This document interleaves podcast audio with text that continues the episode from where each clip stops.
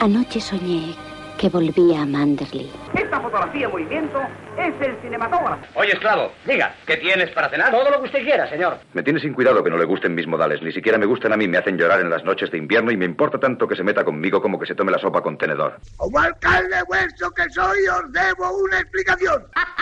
Who's afraid of a ch- Tienes una moneda donde las demás mujeres tienen un corazón.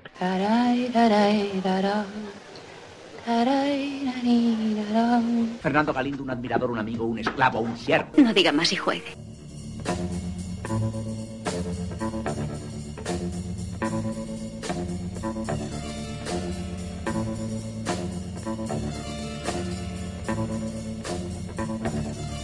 Buenas noches, bienvenidos una semana más a El Café de Rick. Esta vez hemos quedado, en vez de en el Café de Rick, en un sitio un poco más tenebroso. Es una gran mansión con una, con una ama de llaves que, que da un poquito de repelús, que es en Manderley. Buenas noches, eh, Mikey, Don Miguel. Buenas noches, buenas noches. Como dice nuestra entradilla, nuestra entradilla, anoche soñé que volvía a Manderley. Me he dejado bigotillo, me he dejado el bigotillo del Aaron Oliver, como prometí la semana pasada. Y te queda Y estupendamente. me queda, me queda bien. Te queda maravillosamente. Raúl, Buenas Raúl, noches. has elegido tú la película. He elegido esta película, sí. Eh, yo creo que ya lleva siendo hora de que eh, el señor Hitchcock pisara el café. Bueno, por lo menos su su sombra, ¿no? Su pequeña sombra que no es pequeña. Sí, su sombra está aquí proyectada en la, en la pared. Lo que pasa es que a Rick no, no le hace mucha gracia el señor Hitchcock y su enorme barriga y no le deja pasar al casino, que es donde grabamos nosotros. Pues nada, vamos vamos al lío, Rebeca, ¿no? De Alfred Hitchcock. Estamos Sí, sí, pero no vayas tan rápido. ¿Por qué no? A este tengo que presentar la música de fondo, Raúl. Parece que... que, que Parezco, nuevo. Pues sí, hoy tenemos como música de fondo, vamos a hacer trabajar un poquito a San estas semanas. Porque eh, vamos, como dijimos la semana pasada, otro concierto de para piano. Esta vez el concierto para piano número 2 de Sergei Rachmaninov, un gran compositor de la, de la época rusa, de, la escuela rusa, finales del romanticismo, ya, él es de principio del siglo, alrededor de- del siglo XX, principio del siglo XX. Y nada, pues decir eso, como todos los conciertos para piano, pues tres movimientos, moderato, adagio sostenuto y alegro esercitando, o esercitando. Y bueno, decir que este es que para agilizarlo, decir que este concierto pues sale en bastantes películas. Eh, por ejemplo, eh, nombramos dos, el breve encuentro de David, del gran, que a mí me encanta, David Lynn, y la tentación vive arriba del genio Billy Wilder. ¿Por qué he elegido este tema? Este, bueno, este ¿Por qué? concierto. Porque, punto número uno, si yo me imagino el primer plano de la película entrando a Manderley, es como entramos con, con este toque de campanas, digamos, y con este con este concierto misterioso. Estas pausas que nos van dando por los caminos sinuosos hasta llegar a Manderley.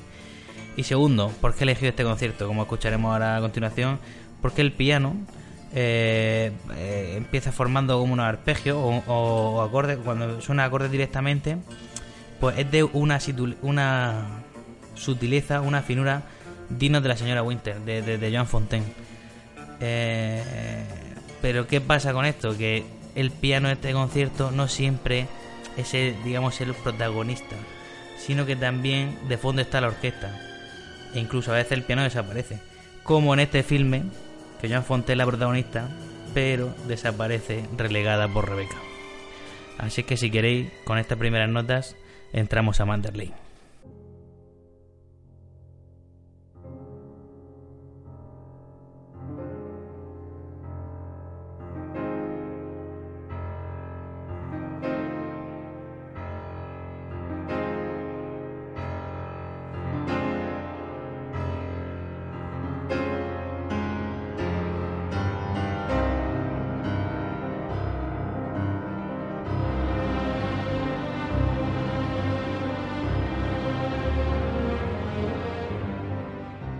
Vamos ya a Rebeca, ¿no? 1940, primer film de Alfred Hitchcock en América. Eh, David O. Selznick pues, el talento que tiene este director británico y se lo trae aquí. Filman para 10 películas, 10 películas que se dice pronto. Al final hacen solo 4, porque digamos que estos dos acabaron, no se llevaron muy bien. Eran dos grandes talentos, ¿no? Dos grandes personalidades enfrentadas, como suele pasar, ¿no? Muchas veces en el mundo del cine. Hay un montón de ejemplos. Y al final, cuatro, cuatro películas juntas. Aparte de, de Rebeca, tenemos a, a Recuerda, Encadenados y El Proceso Paradigm. Y bueno, esta es su primera película. Raúl, tú la has traído. ¿Te atreves a lanzarte con un resumen? Sí, sí, esta vez puesto que la he traído yo creo que no estaría fuera de lugar. Nos encontramos en, en Manderley, ¿no? como bien ah, hemos dicho antes. Eh, el resumen de esta película lo vamos a dejar en, en, ese, en esa localización. Eh, Maxi, Maximilian de Winter eh, es un millonario ¿no? que conoce a una mujer, él, él se ha quedado viudo, ha perdido a su mujer, Rebecca de Winter, y entonces en, el sur de Francia conoce a esta chica, eh, se casa con e- se enamora de ella y se casa con, con ella y la lleva a su, a su casa de Manderley, ¿no? su mansión. Allí la, mm, la nueva señora de Winter eh, tiene eh, pues eh, como miedo o no sé, tiene está como atormentada bajo la sombra de, de esta Rebeca, la difunta esposa de Max, pues porque eh, todo lo todo lo recuerda a ella, eh, todo el mundo habla de ella, todo, todo el mundo tiene hay una imagen de Rebeca que no que no acaba de, de irse, al- eh, que per- pervive, ¿no? en la, en la mansión. Entonces esto a ella le, le hace pasar malos ratos, de verdad que malos ratos muy malos. O sea, hay un fantasma, ¿no? Es un fantasma que está ahí en la, en la casa y no se va. Sí, hay un fantasma que lo vemos a través de diferentes elementos y personajes. Y, nada, pues eh, para, ir ahondando un poquito más ya y, no extendernos en la, en la trama, en el argumento, perdón, pues decir que descubrimos en un momento dado que eh, la muerte de Rebeca no había sido un accidente como se había pensado, ¿no? Que, que el Max había dado una versión distinta de lo que realmente había pasado. Ella eh, sí que es verdad que murió por accidente cuando estaba teniendo una discusión con él y él, eh, escondió el cadáver, ¿no? Eh, esto le da un giro nuevo a la película. A partir de ahora se, se trata de descubrir eh, qué, qué pasó realmente con Rebeca, ¿no? Y nada, en la primera Sí. parte pues es eso. Sí, Eh, digamos que que a mitad de la película, un poco más de la mitad, eh, la película da un giro brusco, ¿no? Porque venimos Sí, de, bastante de- brusco.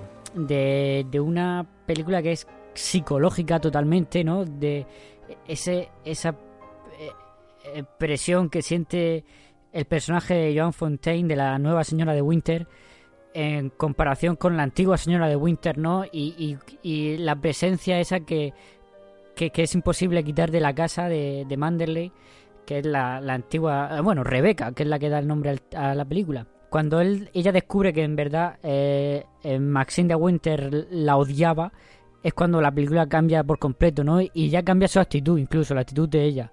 Y ahí es casi que se convierte en una película de juicios, ¿no? En una película en la que eh, nosotros Sí. sabemos lo que pasó, pero eh, se produce un juicio, una nueva investigación, porque se encuentra el cadáver de, de Rebeca. Y entonces, eh, eh, en un principio parece que le van a echar la culpa a- al personaje de Laurence Oliver. Y bueno, pues al final obviamente se sale de rositas y son felices para siempre. Bueno, pues eso sería un resumen así Un amplio Eh, resumen. Detallado. No detallado, venga ya, no hemos, no hemos detallado absolutamente nada, simplemente que es lo que no tenemos que haber resumido la semana pasada. Porque la semana pasada cuando pediste el resumen, si llegamos a decir esto, madre mía, no, eso nos tiran piedras. Bueno, tú, has dicho, pues... tú has dicho, tú has dicho, Luis, que, que esta película es. O sea, es la primera película americana de. de, de Hitchcock, Sí. ¿no? que yo creo que también eh, etimológicamente Raúl Naranjo nos tiene que decir algo sobre Alfred Hitchcock. Eh, Pero, vamos, a, vamos a dejarla para la sección de, de, de, diccionario y sinónimos Ah. más adelante.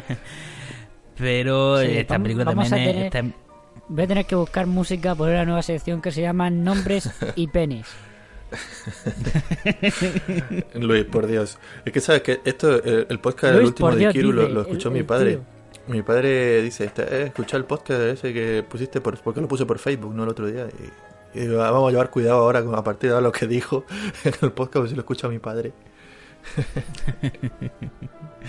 Pues yo lo, lo- lo que decía, que es la primera película americana de, de- de Alfredo, pero eh, es muy inglesa, porque los actores, la mayoría son, son ingleses, ¿no? Sí, eh, son actores ingleses, es, es una novela inglesa y, Claro. y bueno, un director inglés. Lo que pasa es que está la mano detrás de David Osesnik, que no es una mano pequeña precisamente. No, esa, esa de, eh, el gran, el gran, gran. Claro, es, el, es uno de los grandes productores de la edad de oro de Hollywood. eh, y además estaba en el momento álgico, venía precisamente del- de lo que el viento se llevó un año antes. Claro. O sea, no, no, él- no, ha- no ha habido nadie en un punto más álgido que él en ese momento. Quizá Y- Stallone, quizá Stallone en comando, ¿no? Bueno, bueno, quizás que, que, que, eh, Schwarzenegger. ¿eh? Como- Schwarzenegger. en anda, hija. Vaya, vaya, vaya una cagada.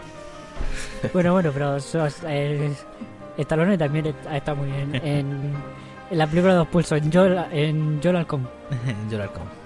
Bueno, nos vamos un poco a otro género. Bueno, aquí, Eh, eh, eh, Alfred Hitchcock, o sea, uno de los grandes, eh, o sea, ya no, no hemos nos estamos metiendo ya en, en- estamos excavando en la cueva de los minerales. O sea, uno de los grandes, grandes directores de cine, ¿no? Realizadores, digamos, uno Sí, de los del, del podium, del podium de eh, realizadores. Como director puro, probablemente eh, el más grande, ¿no? Bueno, eso siempre viene por gustos, pero a nivel de técnica, eh, Alfred Hitchcock sin duda está de los primeros. Tuvo muchas disputas con con David Oseknik sobre esta película, sobre todo por el guion, porque eh, para Alfred Hitchcock eh, el guion era pues eso una base en lo que pues hablar de sus cosas no de las que hablaba siempre eh, no para para lanzar sus neuras y sus cosas que de las que van todas sus películas. Y David Oseknik no David Oseknik se empeñó en venía por supuesto de lo que el viento se llevó y quería repetir el éxito de lo que el viento se llevó y se empeñó en adaptar la, la novela fielmente a, a cómo era. Él él dijo le dijo a Hitchcock de he comprado Rebeca y voy a hacer Rebeca Como cualquier y- productor cabezón que quiere por su producto, claro. Sí, esta, a, a diferencia de otras películas que hizo después Hitchcock, en las que compraba novelas, digamos, baratas, ¿no? O, o más de mm, peor calidad, por decirlo así, eh, Rebeca era una novela eh, de, un, de un éxito tremendo. El mismo Hitchcock decía que era una novela para, para chicas, era una novela de mujeres, pero bueno, él mismo se sorprende. Es que hace, hace poco, bueno, esta tarde he estado leyendo la, entrevista de Truffaut respecto a esta novela, a esta película, y decía que esta película eh, tiene muy poco de Hitchcock y que él se, se sorprende lo bien que aguantaba al día de eh, lo bien que aguantaba la película al día de la entrevista, ¿no? ¿Tú, te, tú has buscado en el, en el libro este de, de Hitchcock, Luis? La entrevista esta de... Sí, sí, sí, sí, la he estado leyendo esta tarde. Es muy cortita lo que, lo que dicen de Rebeca. Lo de Rebeca, ¿no? Porque no, no he tenido tiempo, me hubiera gustado revisitarlo porque es que ese libro evidentemente es un, es un ¿cómo se llama esto? Un indispensable, ¿no? Eh, En la historia de, sobre todo de Hitchcock, evidentemente, pero para cualquier aficionado al cine eh, Sí, sí, es una sí. cosa que El tiene que, el- que leerse mientras te ve una de las películas, te la tienes que leer. Es el, es el primer libro que te recomiendan siempre en cualquier uni- universidad de cine, cualquier cualquiera cualquiera que tenga que ver con el cine, es lo primero que te recomiendan, ¿no? El cine Hitchcock de la entrevista de Truffaut. Y bueno, lo he estado leyendo esta tarde, como decía, y pues sí, Hitchcock, por ejemplo, dice que no, para él esto no es una película Hitchcock, que le falta humor, le falta intriga, eh, le falta un montón de cosas y sobre todo, pues eso, que eh, no pudo tocar el guion como a él le gustaría.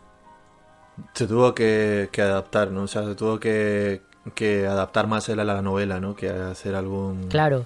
Alguna de las él, suyas. él, claro, lo que más tocó, y yo creo que se nota mucho, y se nota mucho, es el personaje de la, del ama de llaves. Que es el personaje, yo creo que, que psicológicamente más complejo junto a la propia Rebeca. Hmm. No sé si estaréis de acuerdo conmigo. Sí, sí, totalmente. Eh, Eh, es la más enigmática, la que es la que al fin y al cabo atormenta a la, a, a- a la, a la nueva señora de Winter. O sea, eh, eh, ella está detrás de ahí, siempre dándole información, engañándole con lo del vestido, por ejemplo, lo del traje ese de la fiesta de disfraz, incitándola incluso a que se quite la vida, ¿no? O sea, está ahí susurrándole Sí. al oído. Es un bicho, un bicho malo. Sí, sí, sí, pero Es una serpiente. eh, todos los personajes al final la comparan con Rebeca, ¿no? Y, y todos le dicen lo maravillosa que era Rebeca, ¿no? Y lo guapa que era Rebeca y tal. No solo ella, aunque ella obviamente eh, la película da a entender que ella estaba enamorada co- completamente de, de Rebeca, ¿no? Yo entiendo eso.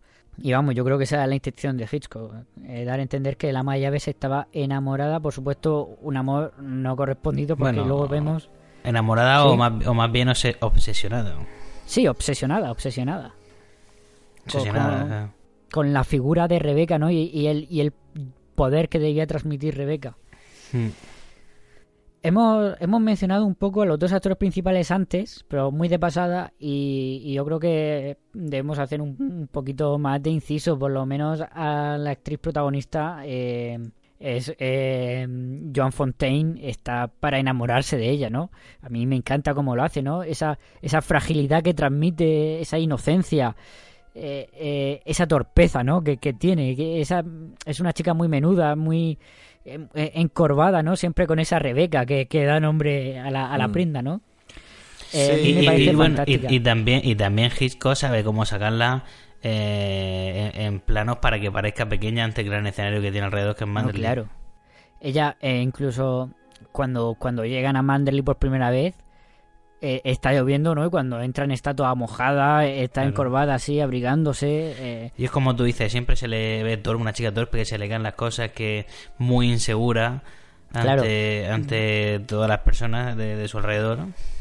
todo lo contrario de lo que debía ser Rebeca en su momento, ¿no? Pues ya Rebeca eh, mm, nos, la, nos la imaginamos como a- al contrario, ¿no? Con una muy altiva, ¿no? Muy orgullosa de sí misma, ¿no? Muy segura Sí, muy, de todo. muy segura, muy segura, muy segura, claro. Hmm.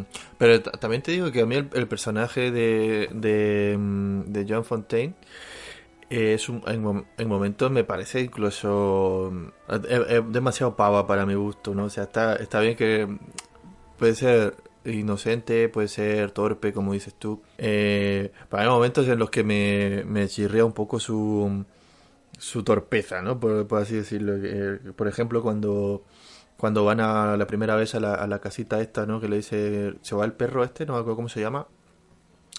El Sí, perrito, no me acuerdo. perrito negro que se va sé. ladrando. Lo, lo estoy buscando en la ficha de IMDb, pero no lo encuentro. Se va a la casita esta donde está el, el señor más raro, que no, no puede haber alguien más raro que ese hombre. Eh, ella se fue al mar. sí, repetía eso, ¿no? Una y otra vez. Pues cuando, cuando él reacciona de una... cuan- cu- Cuando, él... re- eh, el señor de Winter, ¿no? Maxi, Maximilian de Winter. Max. Max para los amigos, reacciona de, de una forma agresiva diciéndole por qué, por qué ha ido, por qué ha ido ahí si le ha, ha visto que, que no, no estaba él contento con, con, con que vaya allí, porque ha insistido. Y ella se achicopala y se, no sé, está ahí muy, muy sumisa por lo, por, por lo que a mí me respeta, ¿no? Como su personaje. Entiendo que... Es que es su papel. Eh, ya lo Es- sé, pero eh, a mí pues esa parte no precisamente no me... Cuando pega el cambio, cuando pega el cambio más adelante, digamos que ya es lo que lo que a mí sí más me gusta de su personaje, ¿no? Hombre, eh, el personaje de Joan Fontaine, que por cierto, algo muy muy característico, nunca se dice su nombre. Hmm. La chica sí, Siempre la le chica sin dicen- nombre, la señora de Winters. la señora de Winter. Y cuando todavía no es señora de Winter, al principio de la película no se le menciona el nombre. Hmm. Sí, Eh, de hecho hay, hay momentos en los que incluso hay un... Cuando viene la hermana de, de Max, y están hablando en la mesa, eh, hay un momento en el que le, le da pie, ¿no? A, a- para, que, para hablar y, y- y da así como para que diga su nombre, pero alguien interrumpe en ese momento y hace una cosa como de, joder, no, no, pero sí, no- sí. nunca van a decir y cómo la se llama. propia... Este, hay momentos en los que La- su la nombre se entrecorta así. Hmm. No sé si es hermana o cuñada, no me, no me acuerdo quién era de los dos hermanos y quién era el cuñado. Eh, el caso es que la, la mujer del matrimonio ese iba a decir su nombre, pero no lo recordaba, ¿no? No lo recordaba y, y le dice, y dice, ¿y ella qué? Porque iba a decir su nombre y no lo recordaba. Sí, exactamente, eso, eso me refiero, que cuan- cuando, se va a- se hace eh, énfasis en eso, ¿no? Que, que no se dice su nombre. Supongo que aposta por, porque como la novela no, no aparece tampoco el nombre, que la novela, por cierto, no lo hemos dicho, es de, la autora es Daphne du Maurier, no sé cómo se Sí. pronunciará esto correctamente. ¿Alguno se Eh, lo ha tal- leído? Tal como lo has hecho tú. ¿Alguno se lo ha leído No. para el podcast? Yo no. No, No, no. ¿verdad? bueno, pero... No, pero es eso, por lo, por lo que yo he estado- yo no he leído sobre, yo no he leído la novela, pero he leído a Hitchcock hablar de la novela, ¿no? Hmm. Y decía eso, que la película es bastante fiel a la novela por, Por los motivos de producción que has comentado por antes. motivos de eso, pero que hay cambios que, bueno, esto no lo decía Hitchcock, esto lo he leído por ahí. Eh, hay cambios que, hay algunos cambios que están puestos por, no por censura, sino por, bueno, por censura previa, por así llamarla, ¿no? Es que en la novela, efectivamente, eh, el personaje de Laurence Oliver, eh, eh, Maxime de Winter, mata a Rebecca. Efectivamente la, la mata. Y esto lo, lo cambia porque pues es el héroe y no puede ser un asesino. Hmm. Aquí se mete que es un accidente, ¿no? Que... Sí, aquí dicen que... Eh, Rebeca es una, es una película que, que es muy precedente en toda la trayectoria de Hitchcock, ¿no? Porque eh, estos primeros planos que veo yo aquí de una película donde hay muchos primeros planos eh, me recuerda mucho al ambiente que hay en bueno que es en color en Vértigo y luego también el ambiente que hay en, en Psicosis, ¿no? Con, con, con Manderley y, y con la casa de, de la madre de, de Psicosis. Sí, sí, sí. Y- Tiene, tiene mucho que ver con las dos películas. Aunque, aunque Hitchcock diga que no es una película Hitchcock para nada, que es lo que dice en el libro, eh, yo sí creo que justo con esas dos películas tiene mucho que ver. Es que, eh, es que es una película de, de muchos primeros planos, ¿no? Sí, bueno, es que aparte de que a Hitchcock los primeros planos se le daban mejor que a nadie, eh, aparte de los primeros planos, tienen mucho en común, ¿no? Ese, por ejemplo, con, con Vértigo, ese doble juego de la del ama de llaves queriendo vestir a, a al personaje Ian Fontaine como, como a Rebeca Sí. para luego efectivamente restregarle en cara que a un vestido como ella no le llega ni a la suela de los zapatos, ¿no? Claro, y- es, es- es parecido a lo que vemos en, en Vértigo, ¿no? además, Con el... todo el tema de la muerte siempre alrededor y, y Mm. del fantasma, del fantasma de, de alrededor siempre. Claro. Sí, eso también en el- psicosis. eh, hay, Mm. sí, hay un plano de del ama de que cuando Joan Fontaine mira por la ventana y ve el ala no sé el ala este creo que es la habitación de la antigua señora Winter de Rebeca y ve la, la figura de del ama de llaves en la en la ventana que es muy parecido a cuando vemos a la figura de la madre en psicosis Exactamente, exactamente. Esa es la cortina de la ducha, es la cortina, es muy parecido. no no Ah, la cortina o sea, de la ducha cuando Sí, es, la, la vemos a la madre- la- es la silueta, la silueta de, de- de la ventana, ¿no? No, es que te estaba escuchando. Cuando vemos a la madre, ¿en, en qué escena? Hay un momento de psicosis que vemos a la casa de, de psicosis y Hmm. vemos a la madre asomada a la ventana que luego descubrimos que, Ah. que, que- que es el esqueleto sencillamente de la madre. Sí, sí, sí, sí, claro. Y eso es muy parecido a cuando vemos a la señora, esta la mala llames, que nunca me acuerdo de su nombre, eh, la señora Danvers, la señorita Danvers, Danvers. Danvers. señorita, porque está claro que nadie la quiere. Eh, otra característica de, de esta película a, la- a nivel de fotografía ya es que a- al contrario que eh, la semana pasada, mientras que la semana pasada decíamos que eh, en Ikiru que hablábamos de la profundidad de campo y que estaba todo siempre en foco. Esta película es al contrario, ¿no? Aquí eh, siempre hay muchos primeros planos, que a Hitchcock se le daban muy bien los primeros planos, y casi siempre vemos todo desenfocado a su alrededor, ¿no? Vemos todo ese castillo de Manderley, ese, esa mansión de Manderley siempre eh, desenfocada alrededor de esos primeros planos.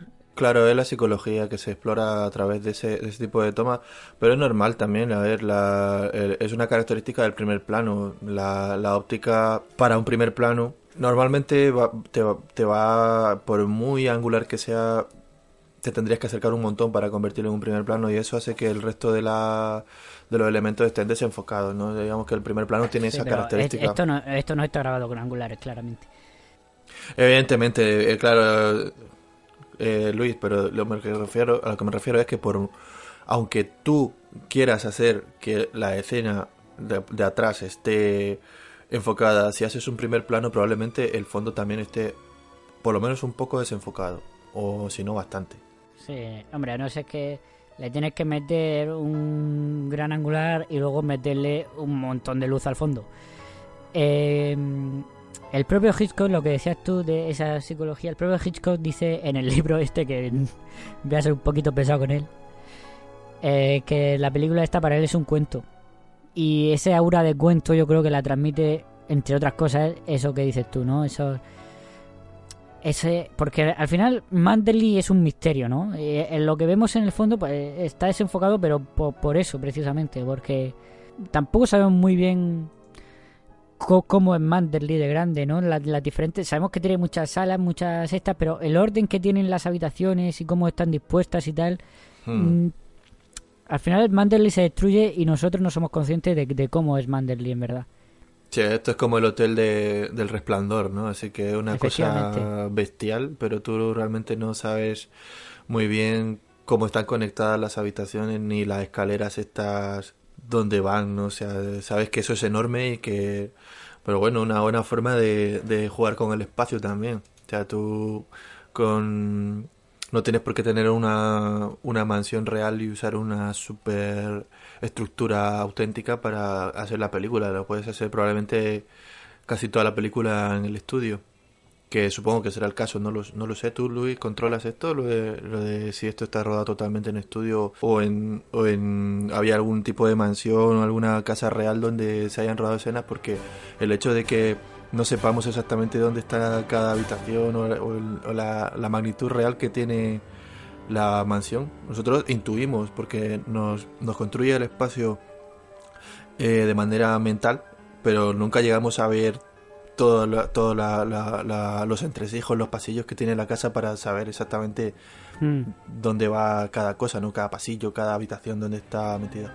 Yo no sé si Y no solo sabéis. eso, incluso, incluso no sabemos dónde está así localizada, ¿no? Geolo- eh, geográficamente. No, no sabemos dónde está, en qué ciudad, cerca de qué ciudad está. ¿Está cerca de Londres, supuestamente? cerca- No, está no, cerca no, de no. Londres, Sabemos que está a, A una- en un a una viaje hora a de Londres. Que, que, que, se, que se tiran tiempo en coche, pero no sabemos... Pues vale, en, en- bueno, en no la not- en, la, en la nota en la nota que le deja sí que Que me refiero que no sabemos... creo que se te- que tarda una hora me parece a mí no sé Sí, bueno, no, no, no recuerdo cuánto tarda, pero Yo la ciudad tu- concreta en la que estamos, eh, que es donde se transcurre el juicio y eso no sabemos cuál es. Hmm. Eh, la, la pregunta esa, eh, no hay ninguna mansión. Es todo decorado y los exteriores, todo decorado verdad eh, el exterior es, es, es una maqueta. Además, hay, Incluso un plano, todo... hay, hay un plan hay un plano aéreo de la que va por la casa no sé la primera secuencia de las peli no sé, o no sé cuál es Hmm. Que se nota que es maqueta que es una maquetica Es una y- maqueta.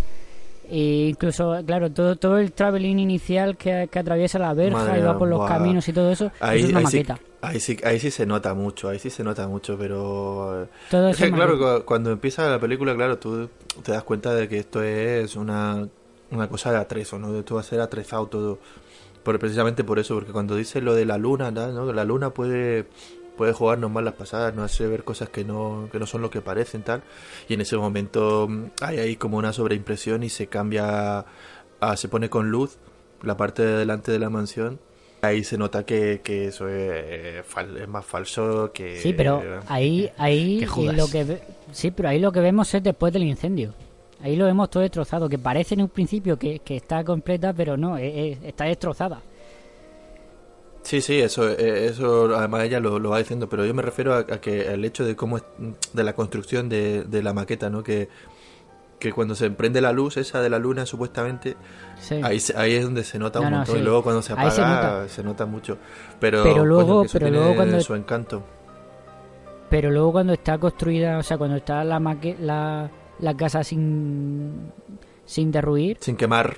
Hmm. sin quemar, yo ahí no se nota prácticamente. A mí me parece que eso está hecho de una forma cojonuda. Sí, ahí, ahí es que por eso lo- yo he dudado, porque lo, he preguntado. No sé si en algún momento para los exteriores se llegó a rodar en una mansión real, porque, porque claro, eh, mm, lo que estamos diciendo de que en el interior todos son decorados, porque en- precisamente por el uso de esto de los primeros planos y tal, el espacio nos queda un poco así ambiguo, o por lo menos construido mentalmente.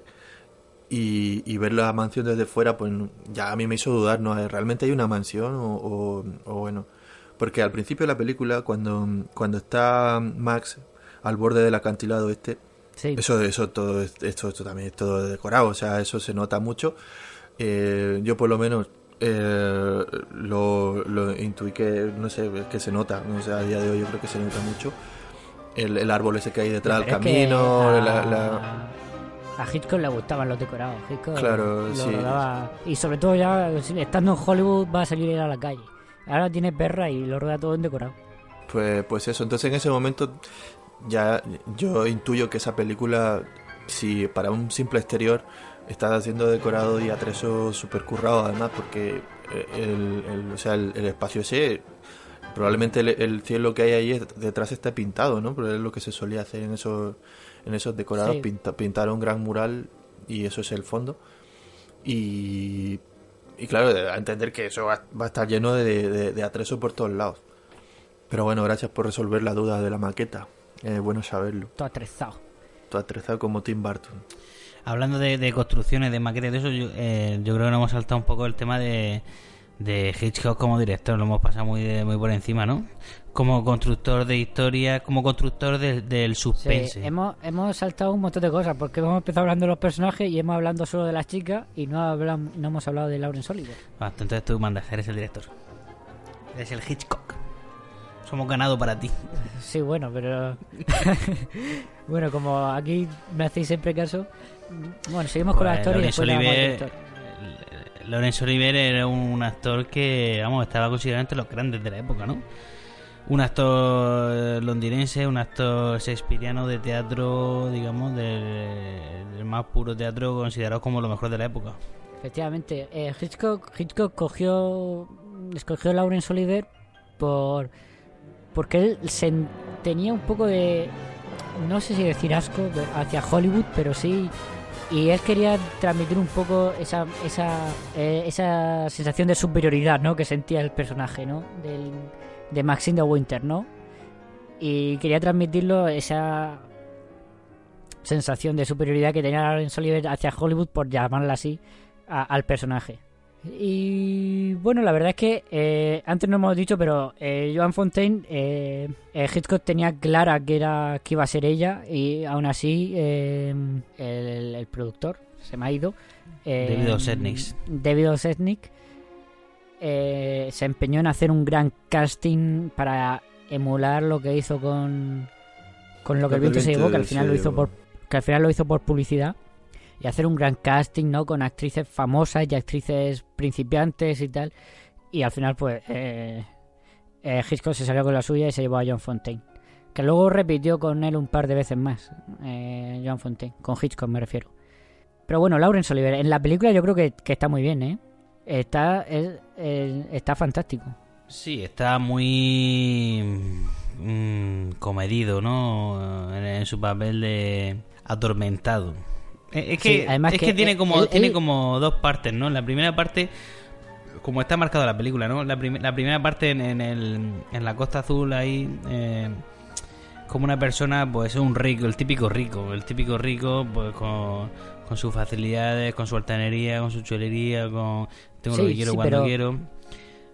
Pero Y se- el típico rico y sobre- guapetón, seductor. Sí, pero pero con pero está más liberado, yo lo veo que en, ahí que cuando está en Manderley. En Manderley está ya está como más atosigado.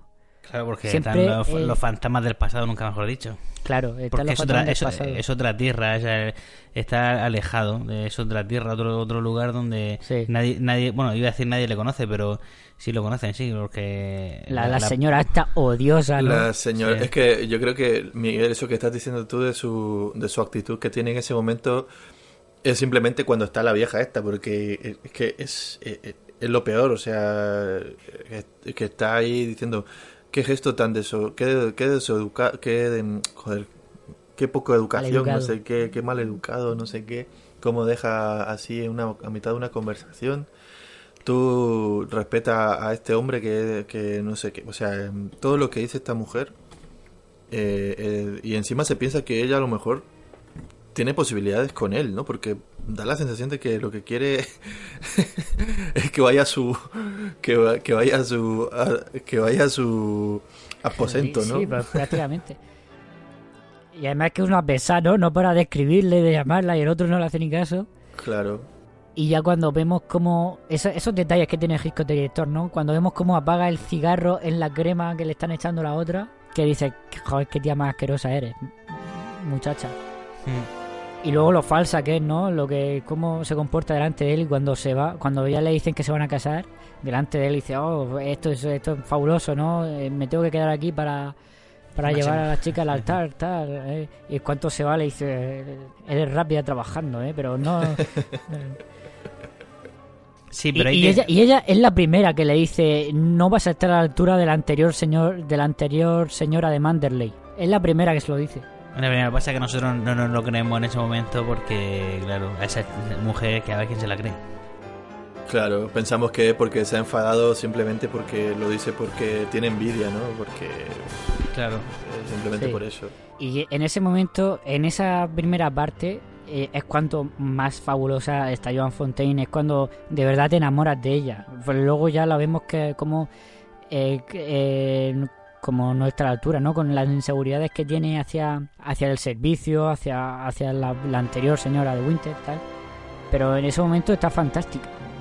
Sí, porque también le vemos eh, cuando se va a jugar al tenis, pues se ve tú, es que todo la estética es todo blanco que, que- reluce, su cara resalta, esa sonrisa, es que claro, a, a Joan Fontaine no la vemos sonreír prácticamente de, a partir de los 20 minutos de la película o de la media hora. Entonces eso resalta mucho esa ahí no Pues esa, ahí no su belleza o su, su, su aspecto físico digamos no porque por eso porque es todo lo contrario de lo que vamos a ver después Claro. Y bueno, pues más personajes. el ama, de, creo que lla- ya- el ama de llaves ¿no? El ama de llaves es la otra que destaca y, y yo creo que, que ya diría. El ama de llaves que el, el mismo Hitchcock dice en, en la entrevista esta que la film- que no sale prácticamente nunca andando, siempre está ahí de pie sin moverse. Entra cuando cuando de repente abre el plano o crea otro plano, está la- el ama de llaves ahí y no se mueve, siempre está de pie, siempre está quieta y siempre que aparece nunca la vemos entrar a una habitación, ¿no? Siempre de repente eso- está ahí. Es como la madre de, de, de psicosis, ¿no? La, está, siempre quieta. vaya, chi- vaya chistaco que es un poco también pues esa ese miedo que tiene ella, ¿no? El ama de llaves es que es totalmente terrorífica, ¿no? Y ella es que le tiene miedo, ¿no? En la escena en la que vemos que rompe la estatuilla, su estatuilla, ¿no? Porque ella es la señora de, de la casa. Pero tiene miedo de, de la, de la del ama de llaves y la esconde en el cajón, ¿no? Sí, no, y, y la primera vez que vemos la presentación, a mí me encanta la presentación de la, de la ama, de, bueno, del servicio, ¿no? La primera vez que vemos a la Sí. ama de llaves, el traveling, de cuando, que todos han mencionado antes que llega, pues, Joan Fonte mojada, bueno, la señora Winter mojada, se le cae el guante, no sé, y la vemos que de repente hay un traveling y, y ella de repente aparece en medio del traveling, ¿y cómo ha aparecido ahí? En medio de un traveling. Y aparece ahí, cómo se desliza, como una serpiente, se desliza ahí en, el, sí, sí. en- en el plano y ahí aparece. Y ya lo vemos mucho más claro en la habitación de Rebeca. Pero es, es una jugada maestra por parte de Hitchcock. Vamos, Sí, intencionada por cómo vamos, ya lo vemos en, el, en, el, en la entrevista esta de Truffaut. Claro, claro, es que eh, ya digo, la señora esta, es lo que dice Hitchcock, esto es un cuento de hadas y, es, y ella es la mala del cuento, ¿no? Eh, ella es, es, un poco ceni- cenicienta, ¿no? La- Sí, la- él, él mismo, él mismo hace la comparación de Cenicienta y, y en la comparación de Cenicienta ella es la, la hermanastra, una de las hermanastras malvadas. Luego... Y bueno, tú... Eh, venga, sí, tírale. No, no, el reparto, ¿no? Que tenemos tenemos el, digamos, ya en papel un poco más pequeño al, al primo, al primo de, re- el primo Sí, este bueno, de- el, el primo entre comillas. Porque luego más- vemos que en más- realidad es amante. Cuanto más primo, más te la rimo. Sí. La frase es cuanto más primo, más te la rimo. Entonces, el, ama- el amante, el vendedor de coches. El vendedor de coches que es el Sí, típico el vendedor de chan- chantajista que va ahí a, sa- a sa- a sacar el máximo del rico. ¿no? El máximo George, del- George Sanders se llama el actor. Sí. Claro, él, él lo dice, ¿no? Eh, estoy harto de conducir coches carísimos que son de otros. Nada, pues tampoco hay mucho más que decir de este personaje. Aparece Nah. en la parte final un poquito más así con peso, pero al principio simplemente... Digamos que, que tiene su importancia, pero, por, pero porque... Porque el... Por, por- porque es el Es amante, el- ¿no? Pero, pero, es pero el no por amante. el... Eh, es Porque es el amante al principio cuando cuando lo- cuando sabemos eso, pero luego más adelante ya cuando cuando se mete en la, en la, en la investigación, ¿no? Y quiere sacar un poco los trapos ahí a, a la luz, porque claro está viendo que, que algo raro pasa ahí, ¿no? Que ella que, la- que la han matado, que la- ella- es lo que él piensa. Quiere que, Claro. que, confie- que, que Max confiese eso, que confiese el crimen. Claro, está convencido de que, de que la han matado y... Porque él piensa que ella está embarazada de él. Y bueno, es lo que ella da a entender a todo el mundo. No sé si meternos ya por ahí. Bueno, y luego hay que hablar del cuñado, el cuñado de Maxim, que es el típico cuñado hostiable que, que aparece en toda familia. Nada, ya solo quería decir eso, el, el típico cuñado hostiable y ya está. El cuñado. El cuñado, Venga, el cuñado, eh, es que no, no- no hay otra forma de, de- de referirnos a él como el cuñado. Venga, Mikey, ya que estás tú. Venga, tírale a lo que querías decir antes de Hitchcock. Y ya nos lanzamos al director. Eh, pues yo soy creo de los tres menos indicados para hablar de Hitchcock eh, en su faceta de realizador, pero bueno. Eh, no, yo lo que quería decir que quería decir que claro, a Hitchcock se lo conoce como el mago del suspense, ¿no? Y, y, y lo que más me gusta de Hitchcock, lo que más me atrae de él, que supongo que será a lo mejor lo mejor de él, no lo sé, es que cómo construye la historia a partir de situaciones cotidianas, como construye el suspense, ¿no? Que él lo decía, ¿no? Él- que, recordar que él decía algo así como la bomba, ¿no? La, la anécdota esta de la bomba debajo de, de la mesa de camilla, ¿no? Y yo creo que eh, lo, lo que le hace grande, ¿no? El coger una situación cotidiana y darle un giro de 180 grados para luego pegárselo otra vez, ¿no? Y, y dejarnos con las patas puertas, como decíamos aquí en Murcia. Y, y creo que es un gran constructor de historias, ¿no? Aparte de un gran realizador, o sea, director, pero en su faceta más, más mm, el tema más de realización, más fílmico. Claro. Pero cómo con esos planos y cómo va construyendo la, histo- la, la historia y cómo va jugando también con nosotros, ¿no? Cómo va jugando con, con lo que nos podemos creer o no, porque como bien habéis dicho, ¿no? La mata, no la mata, va jugando siempre con nosotros. Sí, sí. Él mismo dice que esta película eh, tiene menos suspense del que a él le habría gustado, ¿no? Por, por parte de- del guion y tal. Pero, por ejemplo, aún así le mete le mete sus escenas de suspense, como por ejemplo parece una tontería, pero cuando eh, al principio de la película, ¿no? Eh, justo antes de que vayan a Manderley, ¿no? Cuando eh, él le dice que de casarse y tal, que de repente a la señora esta le llaman, le llega un cable que su hija se va a casar y, se tienen que ir inmediatamente a Nueva York. Y entonces pues ella em- empaquen, em- empaquetan tal, hacen las maletas tal y están a punto de largarse y ella intentando contactar con con Maxim de Winter, pero él ha salido a cabalgar, ¿no? Y volverá más o menos justo cuando las otras se, se iban a ir.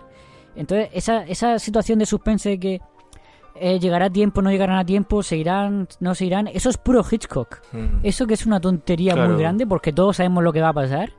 Todos sabemos lo que va a pasar, ¿no? Es- Al final se, se van a casar y se van a ir a, a Manderley. Pero, pero te, te transmite ese suspense. Eso es, eso es lo más rico yo creo que tiene la película. Claro, Es en- en los suspense, las y está hecho de una forma tan bien. Claro, los suspense, Sí, sí. las situaciones cotidianas desde la vida, ¿no? En cualquier situación, de eh, lo más, eh, lo- no sé, lo más absurdo es donde Hitchcock te, te clava la espada del suspense, ¿no? Nada, sí, es- Claro. es simplemente que información que, que nosotros sabemos, los protagonistas o o el protagonista o algún personaje, pues no lo sabe, ¿no? Entonces eso es lo que inquieta, lo que nos inquieta, que nosotros sabemos lo que va a pasar, pero el personaje no. Entonces ahí es donde entra la, jugada esta de... Es lo que Hitchcock consideraba el suspense realmente. Por eso está- bien lo que dice Luis, que puede que sea lo más Hitchcockiano. Pero no te creas, ¿eh? Yo el, el- el giro que tiene eh, esa falta de suspense que tiene toda la, la- la- eh, todo el- prácticamente todo el segundo acto está muy bien porque te prepara o sea te prepara para no estar preparado para el giro este Sí. de- del yate no que se cuando pasa lo del yate en la noche ella está a punto de suicidarse y ocurre lo del yate y van y encuentran el, el- el- el antiguo el barco este de, de Rebeca y a toda la información que va saliendo que se va destapando a partir de ahí pues eh, en, en un, par- en un par de, de minutos todo cambia totalmente Es ¿no? que Yo- sí, todo cambia, yo no- incluso la, yo no la creo- actitud de ellos dos, ¿no? Yo no creo que en la segunda parte tampoco haya una falta, una, una ausencia de suspense, ¿no? Yo creo que precisamente eh, el suspense es, es Rebeca, ¿no? Es el, el McGuffin que hay como, como, como una casa grande, ¿no? Como una mansión de grande, precisamente, ¿no? Que es Rebeca. Y yo creo que el suspense precisamente es eso, es el, el cómo era ella, ¿no? El, el- las costumbres que tenía. Eh, que, que lo va indicando la, la, dam- la, la señora Danvers precisamente eh, Rebeca es el suspense de, de, de esa segunda parte, ¿no? Así Sí, como yo, lo veo yo. yo, yo ahí más no estoy de misterio. acuerdo contigo. Es Sí, más no estoy de acuerdo misterio. contigo porque eh, Rebeca para mí no es ningún McGuffin. Para mí Rebeca es el tema principal de la película y es, de lo, y es con lo que gira todo. No, no, un McGuffin es una excusa para desarrollar otras cosas. Rebeca es todo ese todo ese arco es, es, el, es el centro y es probablemente el personaje que más protagonismo tien- tiene aunque, no salga. Mm, claro. Hombre, está, está claro. el, está claro. el, me- el McGuffin aquí sería el, el- la pieza esta de artesanía que se rompe, la pieza esta china que lo guarda en el cajón. es una pequeñita bromita. No hay McGuffin, yo estoy de acuerdo con Luis, creo que, que, que no hay No. McGuffin aquí tal y como nos tiene acostumbrado, ¿no? Con el típico Eh, de- eh, de haberlo, salvoconducto, Mm, De haberlo yo ahora mismo no, no, no te lo identifico. Pero es, desde luego Rebeca no lo es. Rebeca es el tema principal. Es que, Miguel, yo creo que hay una diferencia en- entre lo que entre lo que sería el suspense, sobre todo de la manera en la que Hitchcock lo concebía y, y lo argumentaba, ¿no? En su teoría, que con el- la con, con la esencia esta de, de la casa misteriosa, ¿no? Pero esta es una casa el ca- misterio que has el, dicho tú. el misterio, sí, el fantasma este oculto que hay que no lo desconocemos, pero no, no lo conocemos nosotros ni lo conoce el, eh, la propia protagonista. Lo sabe el, el marido, el ex marido, el único que sabe el misterio, pero tampoco nos va soltando tantas pistas como para que nosotros sospechemos lo que confiesa luego en esa conversación que tiene. Cuando se descubre todo, ¿no? Cuando, cuando se descubre el barco Mm. Es que, y, claro. y, y ahí es cuando el se suelta la información. El marido cuando coge protagonismo es cuando, es cuando pasa lo del barco. Antes no, antes es, es alguien que, que está por ahí, pero la protagonista es Joan Fontaine, que es a través de la que Mm. vemos todo y, y, en la que nos transmite todos los temores. Y a partir de lo que pasa lo Claro, del barco, eh, el, protagonismo, el protagonista pasa a ser Laurence Oliver. O yo lo veo así. Sí, sí, totalmente de acuerdo. Eh, no te he oído lo último, se me ha ido un poco la conexión, pero, pero sí, te estaba escuchando y, y, eh, eh, totalmente de acuerdo. Ahí, hasta ese momento, el- este personaje no es más que un ricachón que va a hacer gestiones a Londres de vez en cuando y, y se enfada cada vez que alguien menciona a su mujer. Es lo único que sabemos, ¿no? No- Claro. No sabemos si por qué se enfada realmente, si es porque no quiere recordarla, porque la quería tanto que le, le- le hace daño recordarla.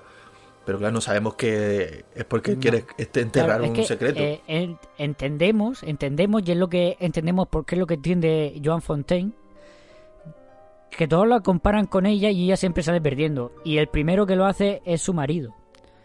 Luego vemos que, que todo lo contrario, que, que eh, Maxine de Winter odiaba a Rebeca, la odiaba con toda su alma. Y, y, y Rebeca odiaba a Maxine de Winter y, y, y, y, todo, y toda esa pareja perfecta que, que supuestamente eran, era una fachada que, que, que, que Rebeca te- tenía, ¿no? Y todo cambia cuando eh, John Fontaine re- descubre eso, ¿no? Sobre todo su actitud cambia completamente cuando descubre que, que en verdad odiaba a Rebeca y que Rebeca era un ser odioso. Sí, digamos que, que reafirma un poco su confianza en él, ¿no? Porque ella eh, venía teniendo dudas con respecto a su, a su relación, porque cuando están viendo las películas estas, ¿no? De, la- de la luna de miel y tal, eh, ahí, ahí tiene una, una conversación en la que, en la que él da a entender como, siempre da a entender como que todavía no lo ha superado, ¿no? Como que no, realmente no está feliz, no está a gusto y que a lo mejor se ha casado con ella simplemente por pues por, por tener a alguien, por tener a alguien que rellene la casa. Pero cuando mm, se limpia las lágrimas con el con el pañuelo, ¿no? De que todavía pone la R de Rebeca, cuando va viendo todo esto, ella tiene una desconfianza con, con respecto a su relación. Entonces, en el- cuando él le dice que la odiaba, esto eh, a ella le sorprende tanto como a nosotros. Y, y no sé, en este punto me gustaría destacar lo, lo de la música. La- creo que la banda sonora juega un papel súper importante en esta película. Sí. Es, es eh, esos cambios de, de ánimo, de a lo mejor de estar dando un paseo por el por el- los alrededores de la mansión, ¿no? Y de repente cuando se va el perro a buscar a, a la, a la casita esta, la música no, no, vamos, pega un giro que si no está eso, eh, nosotros no, no sospechamos nada. O cuando le dice, yo no, no quería a Rebeca, la odiaba, ahí también hay un cambio bastante brusco en la música y son refuerzos ahí que, que no sé, me ha entrado curiosidad. yo no he escuchado la banda sonora al margen de la película y mira que, que he visto la película más de una vez. Pero no he tenido el placer de, de buscarla ni, ni de escucharla por mi cuenta. Lo, lo voy a hacer ahora, a partir de ahora, porque en- este visionado he notado eso, ¿no? El, el- la- el refuerzo que tiene en la película. Hombre, y, Sí. El, Y- y- eh, y- el no sé- es claro. Franz Waxman. y la, incluso la escena la escena inicial, ¿no? Con ese Anoche soñé que volvía a Manderley, la No, música sí. ahí, me, ahí me parece genial, de Eh, misterio de- total. eh, Sí, ensoñación, ensoñación total. Sí. Eso es un. Además, eso es muy- eso es muy- es como eso- un eso- cuento, es como lo, eso- como lo que ha dicho Luis antes del cuento. Es eso, ¿no? Es, es un, es un puto cuento. Además, son muy tuyos, muy del estilo tuyo, de... Onírico, onírico. Onírico. No llega, no llega a esos niveles, pero sí, más o menos, sí tiene ese, ese Oye, toque. ¿y qué opináis de, ¿y qué opináis de la fotografía? Porque... Fue impresionante. Eh, eh, eh, es, es lo, probablemente lo segundo mejor que tenga la película después del personaje de Rebeca, para mi gusto. La fotografía es, es flipante. Sí, sí. Es impresionante Sí, la es fotografía de... Eh, eh, sobre todo lo que Con tú decías, solo los lo- primeros lo que planos. hemos mencionado. eh, Claro, con todo lo que hemos, Es que es hemos ido, diciendo de los primeros planos, los movimientos de cámara, y, que y- hay más de y uno. claro, y cómo se iluminan, iluminan su rostro dependiendo de la situación, ¿no? O cómo iluminan solo la mirada, o cómo... Hmm. Eh, es acojonante, es acojonante. Eh, Es eh, estoy buscando cómo era- quién era el director de fotografía porque lo he buscado antes. eh, Mm. Por mencionarlo. George Barnes. El hijo del señor Barnes. George el, Barnes. el- el que vendía Pepsi ahí a la de la vía del tren. Sí. George Barnes. George Barnes. Barnes. que se llevó el Oscar, por cierto, por esta película. Se llevó el Oscar por- Eh, se llevó el Oscar a fotografía y a mejor película que se lo llevó Selznick. Hmm, claro. Sí, porque Hitchcock los, los Oscar ni, lo, ni, ni los olió. Pero bueno. Como tantos genios. Bueno, Pero bueno, el mm. productor se llevó ahí su estatuilla oye, y feliz, muy feliz que la tendría en su, en su despacho, ¿no? David Selznick eh, eh, el año anterior también se llevó la estatuilla. Con su colección, esa colección de estatuillas doradas. El año anterior se llevó la estatuilla por lo que el viento se llevó, lógicamente. Obviamente. with the Wind. Y Esa película va a acabar, va a acabar aquí, sí o sí. sí, probablemente. Tú eres muy de, tú eres muy de lo que el viento se llevó, Luis. Sí, yo sí. A mí también me mola mucho. Pero bueno, estamos en, en Rebeca. Estamos en blanco y negro. Estamos en, en Rebeca. Pues nada, no sé si queréis comentar un poco el, que, el final, ¿no? Bueno, el final, el... Eh, porque hemos, nos hemos centrado casi todo lo que hemos hablado en lo que pasa antes de ese giro, pero después del giro hemos hablado muy poquito. Hombre, Sí, poco a poco. Es ahora de- cuando se tiene que poner interesante la cosa.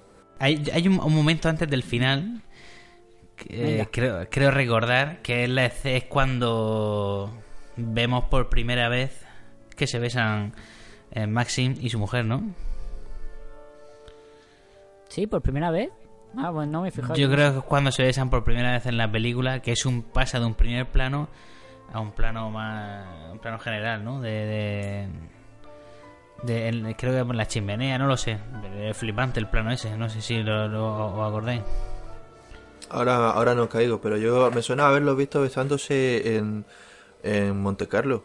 Eh, no sé si estoy despistado yo o, o a lo mejor es que me lo imaginé.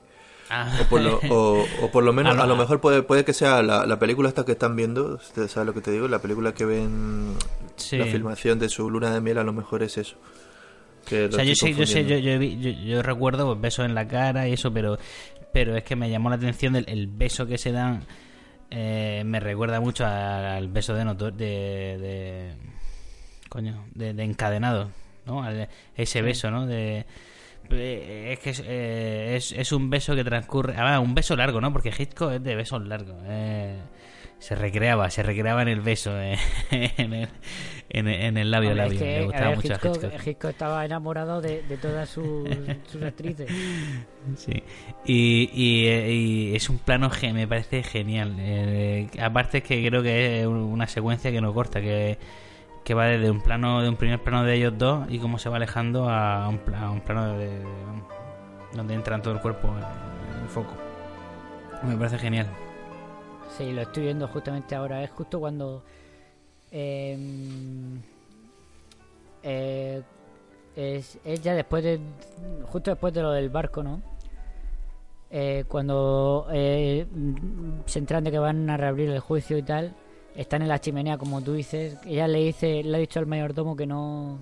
Que no le enseñe los periódicos al señor de Winter. Y están justo enfrente a la chimenea, se, se están, están pegados y la cámara se acerca muy poquito a poco, muy poquito a poco. Y es un plano larguísimo. Sí, No, sí, eh, eh, la, la escena en, en sí misma es una escena porque ahí te suelta pues las pequeñas dosis estas que nos hacen conocer a Rebeca, ¿no? O sea, todo esto que nos van diciendo poco a poco, aquí es donde se consagra y donde realmente sabemos quién es y todo lo que había pasado. Es en esta escena cuando él le cuenta todo. No, no, no, Raúl, tú estás equivocado de, de escena. Ah, sí, me estoy equivocando yo de escena. Esto es, de- esto es después. Después de eso todavía. Sí. Ah, pues Ah, yo me, he vale. equivo- me he equivocado, lo, lo he dicho pensando que era antes. Pensando que era antes. Vale, entiendo. Pues nada. Pues así, yo creo que la escena que dice Raúl, que para mí, eh, si no es mi escena favorita, poco le falta, es la escena, es la escena que, que transcurre en el en La la, caseta del esa. mar, ¿no? En la cabaña. Sí, esa es impresionante. ¿Cómo- esa escena es impresionante. Como vemos a Rebeca sin verla, ¿no? A través de la cámara, a través de, de- de la cámara de Hitchcock, que Sí, es, y ahí- es Y grandioso. ahí es, ahí es cuando descubrimos lo odiosa que ella, ¿no? Porque ella en el fondo quería que él la matase, ¿no? Ella se inventa lo de, lo de que estaba embarazada de, de otro y, y él intentaba forzarlo a él a que la matase. Y en la novela al final cede y la mata. Lo que pasa es que aquí pues no cede y, y, y- y es algo que, que a mí siempre me ha parecido un poco extraño, ¿no? Que, que, que muere por accidente, ¿no? Como que se Hmm. tropieza y se parte el cuello, algo así, no me acuerdo. Es que eh, es- ese es el, el- el fallo más gordo que pueda tener a lo mejor este guion. Que, que el accidente ese no queda tampoco tan, tan claro, ¿no? Como, como ha sido. O sea, ella se tropieza y se golpea la cabeza y se queda, estaba sonriendo, ¿no? Y, y, y se queda así con esa sonrisa como que ya ha muerto. Pero, pero no sé, no, no queda muy claro cómo, cómo ocurre realmente ese, ese accidente. Yo creo que precisamente ahí está la virtud, ¿no? De el que no quede claro, ¿no? El que Hitchcock no nos aclare si lo mató él o, ser. o, o- No, no, no, o- yo, sí, sí nos aclara que, que él no la mató, ¿eh? yo creo que eso queda Hombre, bastante claro. Sí, al final no lo no, al final no es verdad que no, no- lo aclara, pero en el momento, en el momento, en- mientras nos cuenta la historia, no lo sabemos No, hasta, no, no, claramente mientras nos lo va contando, a lo largo de esta escena parece que la ama, que, que, que la mató. Desde que empieza eso. la escena hasta que él aclara que no lo hizo, el espectador, eh, eh, yo por lo menos tenía claro que, que, la, que la mató. Claro, claro. el- cuando le dice que el, el cadáver que había ahí era el de Rebeca. ¿Por qué? Porque yo lo puse ahí. A partir de ahí, eh, tú te- ya das por hecho de que la ha matado, no, no, no, no piensas otra cosa. También es cierto que, que en mi cabeza no entró la posibilidad esa de que se, se tropezara. Eso no lo bajaba yo. Pero bueno, Es que eso es lo que- a lo que me refiero cuando digo el, el pequeño fallo que puede tener, ¿no? El pequeño gran fallo o el pequeño, pequeñísimo gran fallo que pueda tener dentro de la magnitud de la película, evidentemente. Pues eh, hay que tener en cuenta que es una película de, de estudio con, con productores ahí. Entonces, todas estas cosas pues siempre se escapan un poco. Mm. Tenemos que hablar también de del, del ala este de la Casa Blanca, de la Casa Blanca, de la- del ala este de, de, de- Sí. de Manderley, ¿no?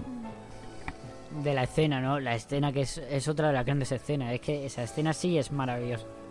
Esa escena es impresionante. Además, es rodada en un plano secuencia, si no recuerdo mal, ¿no? O en varios planos secuencia. Sí, eh, hay corte, hay corte, hay corte. Sea, hay cortes, pero que eh, hay varios planos secuencia. Esa escena es impresionante, ¿no? Y cómo ella describe cómo, cómo era Rebeca, ¿no? Ella, ella el ama de llaves, me refiero. Eh, eh, pero lo perfecta que era Rebeca, cómo lo tenía todo, ¿no? Cómo tenía las mejores pieles, cómo tenía la, la ropa interior más fina que la, co- que la cosieron monjas, ¿no? Eh, cómo tenía colocados todos los cepillos. Sí, no, a mí lo que Eh, me impresiona, ella- lo, lo, lo primero, perdona que te corte, lo primero que me impresiona es que vemos a Rebeca, ay, perdón, que vemos a la señora de Winters ahí, a John Fontaine, y de repente aparece ella, de, de repente, como siempre, y le Sí. dice, has movido el cepillo, ¿verdad? Le dice Sí. o, algo así, ¿no? Has- a- a- el cepillo, no, así, así está mejor, así está mejor. Y lo gira, ya es tú medio grado o un grado, así Mm. sí, está no, mejor. pero, pero antes, an- no, y no sé si es antes o después cuando le dice eh, ella, excusándose otra vez, ¿no? Ella excusándose, ¿por qué está ahí en la habitación? Es que estaba la ventana abierta y he venido a cerrarla. dice, no, acaba de abrir usted la ventana, la he cerrado yo hace un momento. Si quería que le enseñara la habitación, solo tenía que decirlo. No, ella todavía echándole la bronca a, a- A la a dueña, la dueña de de la casa al final. Sí. Eh, es, Sí. es como si como si Re- eh, como si Rebeca estuviera allí mandando, ¿no? Es como un poco eso. Como si estuviera el, el personaje de Rebeca por ahí personificado en esta chalada de ama de llaves. La- antes luego cuando, lo- cuando, lo- cuando me- perdón Luis, Sí, eh, sí. Una, una- última cosita cuando cuando he dicho lo de, ¿te acuerdas que antes hemos mencionado un poco el plano, tú decías el de la el de, el de la ventana, ¿no? Yo lo he confundido, me pensé que hablábamos de, de lo que me recordaba a mí la du- a la ducha de psicosis. Es ese momento en el que aparece en esa habitación cuando abre la ventana y detrás de la cortina vemos su silueta y entonces es cuando abre abre la cortina, ¿no? Esa silueta a mí sí que me recordaba un poco a, a la cortina de la ducha de psicosis. Pero Sí, no, eso es, es puro psicosis. Además como va con el moño ahí, no sé, un poquito la, la silueta muy similar. Y luego como tiene ella la, la habitación, ¿no? Con las flores frescas siempre. eh, eh, todo limpio, todo ordenado, ¿no? Como a ella le, que, le gustaba. Y luego como cuando ella la sienta en el sitio de, de Rebeca, coge el cepillo y hace como que la, le pasa el cepillo así muy lentamente, ¿no? Sin tocarla, sin tocarla todavía. Sí, al igual ¿Y que cuando y- le... Y como luego le dice, eh, y ella siempre me decía, eh, gracias, eh, señorita, ¿cómo se llamaba? Danvers. Eh, señorita Danvers, buenas noches.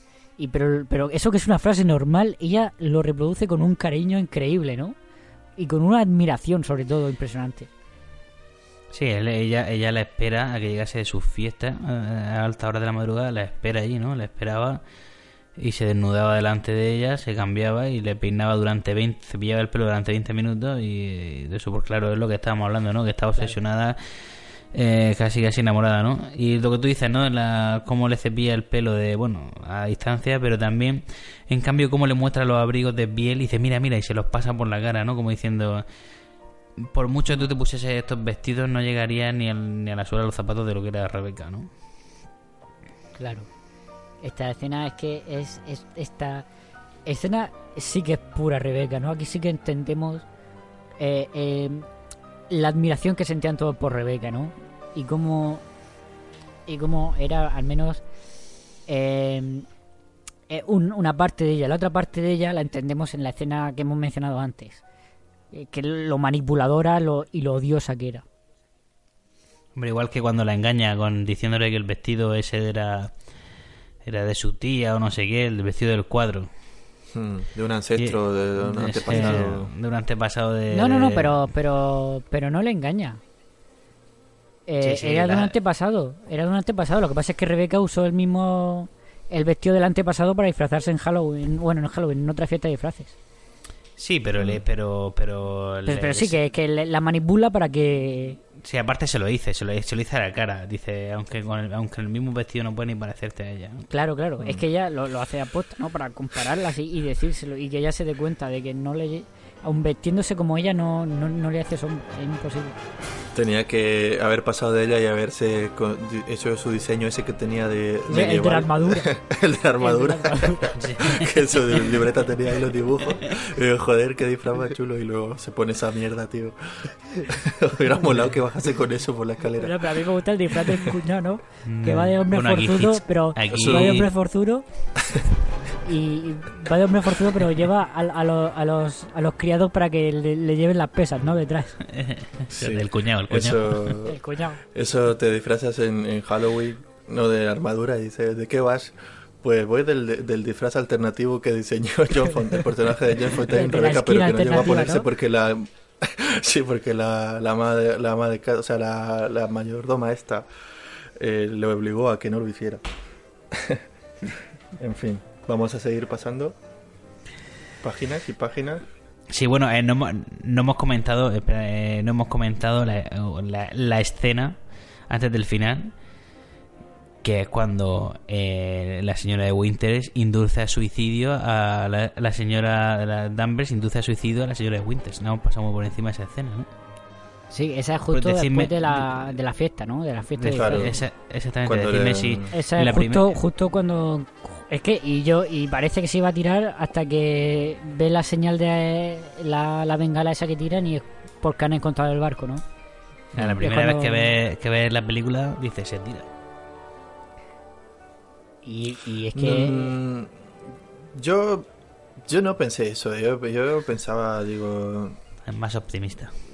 Sí, siempre tenía la, la eso porque eso ocurre a... hombre, ya sabemos cómo la- funciona Hollywood, ¿no? Y sabemos cómo funciona este tipo de películas. No Claro, ya sabes, pero- ya sabes tú que no se va a tirar, aunque, oye, si te sorprende, pues hubiera sido también interesante, ¿no?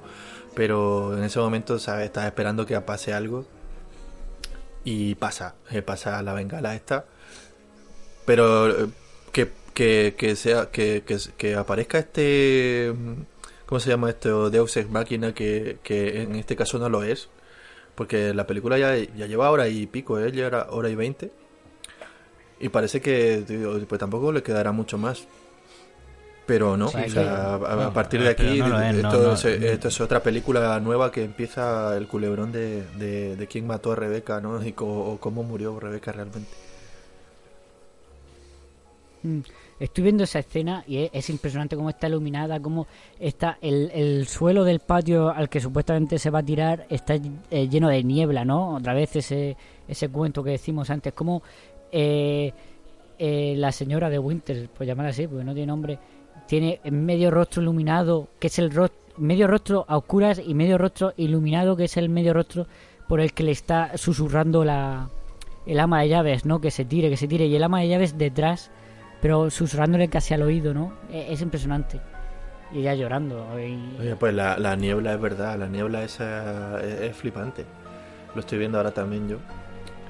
No lo recordaba así, es verdad, viene una niebla de- desde abajo, claro, para reforzar un poco la la propia el propio sentimiento que tiene ella en ese momento. ¿no? Eh, Claro. Tiene todo Y la nublado. iluminación de esa escena. Es, es impresionante. Bueno, la señora la señora Danvers es el típico arquetipo a partir de ahí de la alma de llaves, ¿no? Mal- maligna, ¿no? Sí, eh, de hecho, por lo que por lo que tengo entendido, la, la actriz esta, después de después de esta película, se, se especializó en interpretar a más de llaves, porque creo que solo hizo eso en, todo- en toda su carrera, solo interpretó más a más de llaves, prácticamente. Joder. Pues, pues, oye, pues si lo hacía igual de bien, me alegro por, por ella. Solo espero que no haya acabado como el Tarzán este que se que volvió loco, pensando que era una ama de llaves, una llaves en el, en manicomio, ¿sabes? Pe- Peinando ahí a Rebeca, ¿no? En, por los pasillos de la residencia. Madre mía, se me está yendo la cabeza. Bueno, pues eh, Pues yo creo que poco más, ¿no? O sea, podemos comentar el no final si queréis y ya pasamos a las... Yo de comentar el final justo y ya pasar a las escenas. Porque el final a mí también me parece impresionante, ¿no? Venga, pues Es vamos allá. otra vez el, el regreso a Manderley después de ir a, a ver al doctor este para el doctor de, de Rebeca, ¿no? Que van con el juez y con el vendedor de coches y tal para que le di, para buscar un motivo por el que pudiera suicidarse y entonces Mm. eh, descubren que tenía cáncer y, a- y Claro. atribuyen la muerte de Rebeca a un suicidio en el en el en alta mar. Claro, es que eso, eso no, lo, no lo hemos mencionado. eh, por- Eso por- no lo hemos mencionado, pero bueno, eso eh, yo supongo que los oyentes si han llegado hasta aquí habrán visto la película y si no pues pues está sorpresa. Creo que eres muy, Eh, creo que eres muy optimista diciendo los oyentes en plural. Bueno, mi perro está aquí escuchando atentamente, ¿eh? Eh, está, guard- está gua- aguardando como el perro de Rebeca. Sí. Que nunca sabremos, Eh, nunca recordaremos cómo se llama. Bueno, vamos, Yo creo vamos que la, final. la escena, vamos al la- escena que tú, la escena que tú comienzas cuando cuando se van el amigo, el amigo el- o, eh, y él y, y Maxim en el, en el coche, ¿no? Como dice, ¿no? Es, es la aurora boreal. eh, Sí, sí, ahí es donde iba a ir yo, sí. Sí, sí. Porque, claro, él, después de reunirse con el médico, el, el vendedor de coches este llama a, al ama de llaves y le dice que, que sí, que efectivamente Rebeca se suicidó y que, y que tenía cáncer. Y, y que ellos dos serán felices en Manderley. El, la princesita le dice o algo así, le llama el vendedor de coches a ella, ¿no? No me acuerdo. Sí. Que por cierto, ahí es donde vemos el cameo de, de Hitchcock, que lo está buscando porque no, lo- no lo había visto. Sí, yo es que no, lo- no lo miré. O sea, no me di mirando- cuenta en ese momento, lo tuve que buscar. Claro, O sea, yo también es, lo he buscado por internet y es ahí. es durante la llamada. Se le ve de espaldas. Y bueno, pues entonces él le dice que, que al final serán los dos felices en Manderley. Y eso es algo que ella no puede permitir, ¿no? No puede Eh, soportarlo. Eso no, no podría soportarlo. Ella es. Eh, Manderley es de Rebeca, ¿no? Y. Y, y sin Rebeca ese sitio no tiene sentido. Y ahora que la presencia de Rebeca ya no tiene más efecto, ya no hay. eh, decide, pues. Coger una a la mierda todo, ¿no? a, lo- a prenderle fuego a todo. Y, y la escena del coche que tú dices es maravilloso. Es que las dos veces que llegan a Manderley es, es- son... eh, la primera está lloviendo, ¿no? Y ella está aterrada, ¿no? Por, por el sitio, por, por lo que le espera y tal. Y la segunda es cuando lo dicen, la aurora boreal ah, eh, está, es solo en invierno, ¿no? Y, y yo creo que de- en Inglaterra no se ve la aurora boreal. pero bueno. Estamos, esta- estamos, No estamos diciendo que, como tienes en todos los programas Los Simpsons, que el, cap- el, el capítulo de jamones al vapor, la aurora boreal en esta época de año, es, es- es un homenaje encubierto a, a Rebeca. No, está sí. claro que, No, no, está claro que la casa de. Skinner es, es- está en Manderley, ¿no? En Manderley. La, la- la luz del norte, madre. La productora Charsky.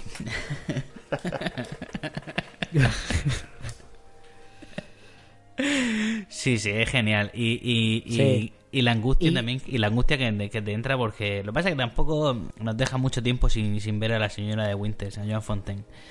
Pero claro, eh, eh, en, un- en el primer impresionado tú crees que Joan Fontaine puede estar dentro de la casa ardiendo. ¿eh? Es que, es que eh, a eso iba. Eh, es que vemos como después de la llamada aparece el ama de llaves con una vela paseando en la oscuridad.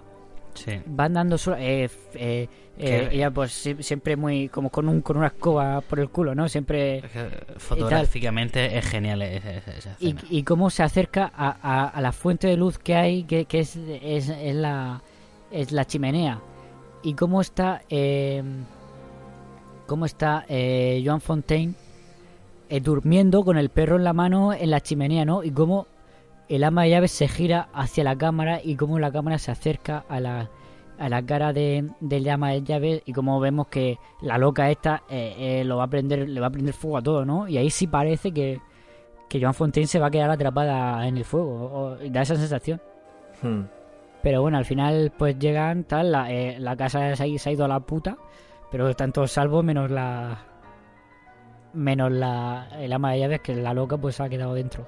Pues. Pues sí, ¿no? lo de la iluminación de la vela es, bastante.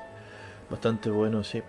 Creo que. No sé si en este caso lo habrán hecho, pero. Pero para esta época aún. eh, lo que se solía estilar era lo de poner una, una, una fuente de luz en la propia vela, ¿no? Aparte de, de la. De la luz que pueda emitir el, el- el fuego, se solía poner una luz de refuerzo en la propia vela o en, Sí. o, en, o en- en la o escondida en la parte de, interior ¿no? de su mano. Y en este caso, creo que cuando claro, se porque gira. aparte la sensibilidad, la sensibilidad entonces tampoco daba para tanto. Claro, exactamente. Y creo que creo que sí que, que se hace este el refuerzo este cuando se gira, ¿no? Cuando estoy viendo aquí el plano, que llega y ve a ella que a, a- a la señora de Winter que está durmiendo y cuando se da la vuelta hay una especie como de refuerzo ahí de iluminación. Y luego la, la parte exterior, ¿no? La parte exterior de cuando están contemplando la, la mansión en llamas, eh, la parte de fuera se, se ven, pues eso, la, la, ondula- la ondulación de las llamas, ¿no? En, la- en las caras de, de, pues de, Mm. Ma- de Maxi, de, de la señora de Winter, de todos los que están ahí fuera, se ve una ondulación así a través de, la- de las cortinas. Que evidentemente eso es todo, todo, todo truco, todo claro. iluminación artificial. Muy bien, pues vamos a pasar a las escenas finales, a las escenas favoritas. ¿Quién, quién empieza? Raúl, esta vez te dejamos a ti para el final, ya que es tu película. Y venga, pues esta vez empiezo yo por variar un poco. ¿O quieres empezar tú, Miguel, y así por si acaso te la quito? Venga, empieza tú. Y así... No, a mí da igual. Tírale. No, a mí da igual. Yo, yo he dicho dos, yo he dicho dos- le tiro, le tiro. Yo he dicho dos escenas eh, que a mí las que más me gustan son una es el- es que es la escena de la cabaña, como eh, Ma- eh, Maximilian va recordando la conversación que tuvo con Rebeca y como la cámara se va moviendo de derecha a izquierda, se levanta y sigue moviéndose como si él es Rebeca, ¿no? La que está hablando. Y entonces a mí me, me parece genial. Sí, es que eh, esa es la- probablemente la gran escena ¿no? a nivel de, de guion, de interpretación de los actores. Mm, de puesta de escena a lo mejor no tanto, pero, pero sí. Eh, Venga, voy yo. Mm, no sé cómo si quedarme con la de la habitación de Rebeca en la que pues vemos cómo te enseña todo lo de Rebeca y tal. Pero voy a decir la la de el- la de sala del proyector donde van a ver las películas del viaje de novios Es muy y vemos buena, cómo, cómo está iluminado todo no como que es ahí es cuando sale a la luz lo de eh, lo de que rompió es que la estoy intentando buscar pero no la encuentro Sí, ahí, ahí es donde sale que la señora Danvers está echándole la culpa a un, a un Sí, otro sí. porque ha roto, que que ha roto el cupido. Sí, que es cuando ella dice que, que, que no, que, que ha sido. que ha sido ella. Y vemos como. eh, bueno, la iluminación de sus rostros, ¿no? Cómo pasa todo eso con. Que ella, por cierto, se ha puesto el vestido que ha, que ha visto en una revista de moda para estar a la- para intentar estar más cerca de lo que era Rebeca, ¿no? Hmm. y cómo se iluminan sus rostros el re- eh, cómo se iluminan sus rostros el reflejo de- del proyector no cuando pasa todo lo del cupido ese y aparte vemos cómo el viaje de novios eran ellos eran tan felices antes de llegar a Manderley no y en Manderley eh, eh, eh, de repente se ha ido todo a, la puta no como como dice como dice Raúl se ha ido todo a, se ha hecho añicos como el cupido, ¿no? Prácticamente. Por, por, por la presencia de, de Rebeca. Esa escena es que es impresionante. Y sobre todo por la iluminación del, del, del proyector, ya digo. No sé, me encanta esta escena. Sí, está muy bien. Además que soluciona el problema de la- de la per- del perforador, ¿no? De la película con un clip. Sí. Dice, he puesto un clip, ya está todo arreglado. Y cómo... Y, y, y los rostros de ellos, ¿eh? Como él, él le, le- le echa en cara... Ella le echa en cara que... Que ella... Que, que, bueno, lo que ella piensa, ¿no? Que se casó con ella para, para tener a alguien ahí, pero que en verdad no, no la quiere tanto como quería Rebeca, ¿no? Y él la, le mira con... con ya digo, con ese rostro iluminado por parte del, del proyector y el otro totalmente a oscuras, ¿no? Es, es, es que la sala está totalmente a oscuras. Y cómo la mira con, con uno dice, ¿eso es lo que piensas de verdad de mí? Y, y ella también, eh, no sé, la iluminación de esta escena me parece soberbia. Claro. Pues sí, está, está todo muy bien. Eh, sí, eh, son las dos escenas que habéis mencionado son buenas. A mí la, la que personalmente la que ha dicho Mikey, pues eh, una de mis favoritas también. No voy, a, decir que es mi favorita porque voy a, voy a hablar de la fotografía de otra. Eh, y esa concretamente fotografía es donde a lo mejor más menos espectacular es. Pero claro, es una escena, una secuencia en sí misma en la que se desvela pues el pastel, ¿no? Se desvela el pastel y, y- y cómo está narrado y, y- y sin, sin, como digo, sin mucha parafernalia, sin muchas historias de de juegos de cámara, pues... Pues es la misma que ha dicho Mikey, ¿no? Sí, pero que- no, estoy, es no que- estoy- no- todavía no estoy diciendo mi escena favorita, Mike. Ah, vale, vale, Lo- vale. lo Es que, hice. es, es- es que esa escena es, es, es, es magia en cuanto a, la, a narración, ¿no? Si, Sí, Claro. sí, sí, si contábamos que narrativamente la semana pasada Kurosawa era un mago, este hombre también lo es, o lo era. Claro, claro. Ob- obviamente. Bueno, pues yo voy a decir la de... Por no decir... Pues es que hay muchas, pero por la fotografía de esta escena voy a... Voy a destacar la de cuando ella va humillada, ¿no? Después de lo, del, lo de la fiesta de disfraces esta en la que se ha vestido como Rebeca. Y Sí. todos le dicen que qué coño está haciendo. y Entonces sube así humillada por las escaleras y se va a la habitación llorando. Y encima la, la ama de llave se pone allá a, a, a regodearse, ¿no? A, a restregarle que, que ella no, no podría estar nunca a la altura de Rebeca. Entonces en ese momento me gusta el, el- el juego de los encuadres que hay. Em, de cómo cuando ella está tirada en, la, en el sofá llorando, la ama de llaves al verla destrozada va y abre la ventana muy discretamente y empieza a persuadirla, ¿no? A decirle que, que, que, que, que, que- que está haciendo ahí. Realmente ella se vuelve más agresiva con ella. Y cuando se asoma por la ventana y se ve la niebla, esta que tú has mencionado antes, Luis, y los contraplanos, los primeros planos de, de la señora de Winter con la lágrima en el ojo ahí, también con, no sé, la luz que viene de, de fuera, ¿no? La luz que viene fuera de la mansión y el cortinaje que hay, no sé, me parece fotográficamente muy, muy bueno. Y la sobre mejor, todo por la el- mejor. sobre todo porque luego, en el momento del, del- del estallido este, del, del petardo ese de la bengala, eh, se le ilumina así de golpe la cara, ¿no? Entonces vemos que ha pasado algo y no- ya nos dirigimos al exterior. Y todo lo- el momento este en el que la gente empieza a irse para afuera con la niebla ahí de por medio y el atrezo este de lo, del especie de bosque, ¿no? Que hay ahí esos árboles.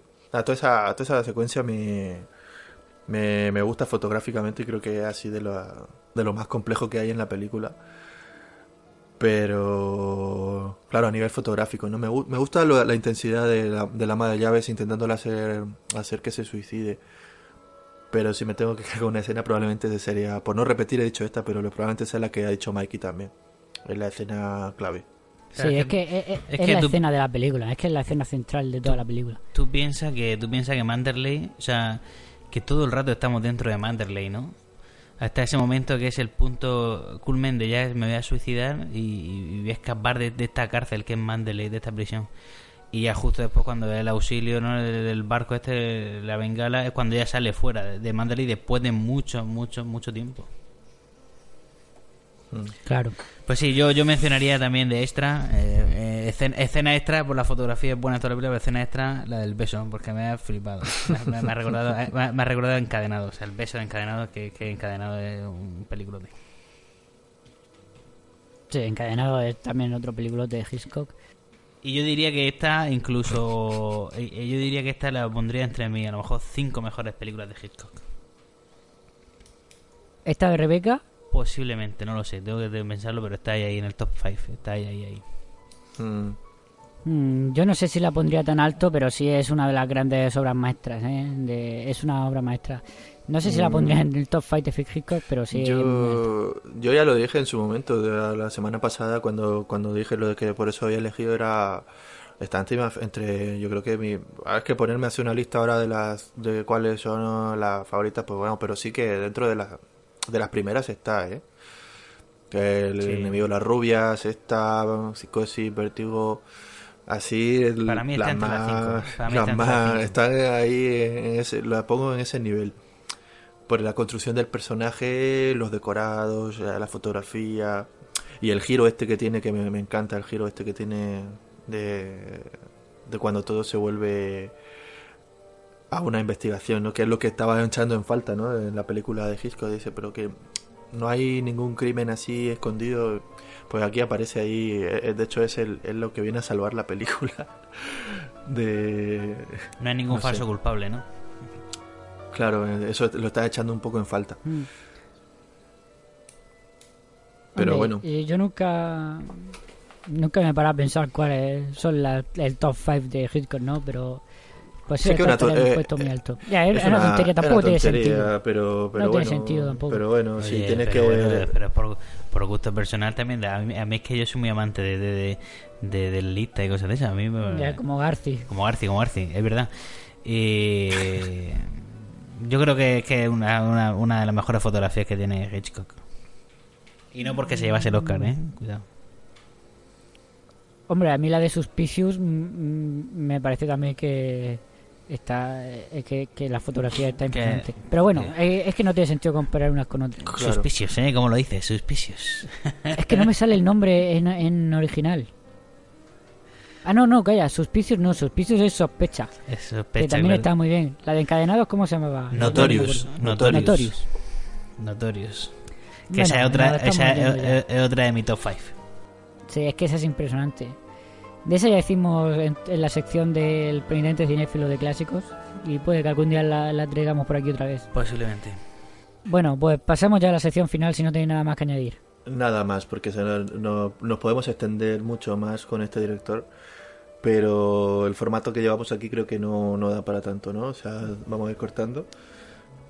Lo que sí que estaría bien es traer, pues, evidentemente, traeremos probablemente una retaila más. No, no digo que todas de golpe, pero, pero seguramente traigamos más, más peleas de Hitchcock, porque siempre, No, no, siempre, eso da, seguro. da- siempre da gusto hablar, ¿no? De, de Hitchcock. Del maestro. Venga, pues pasamos a la sección final.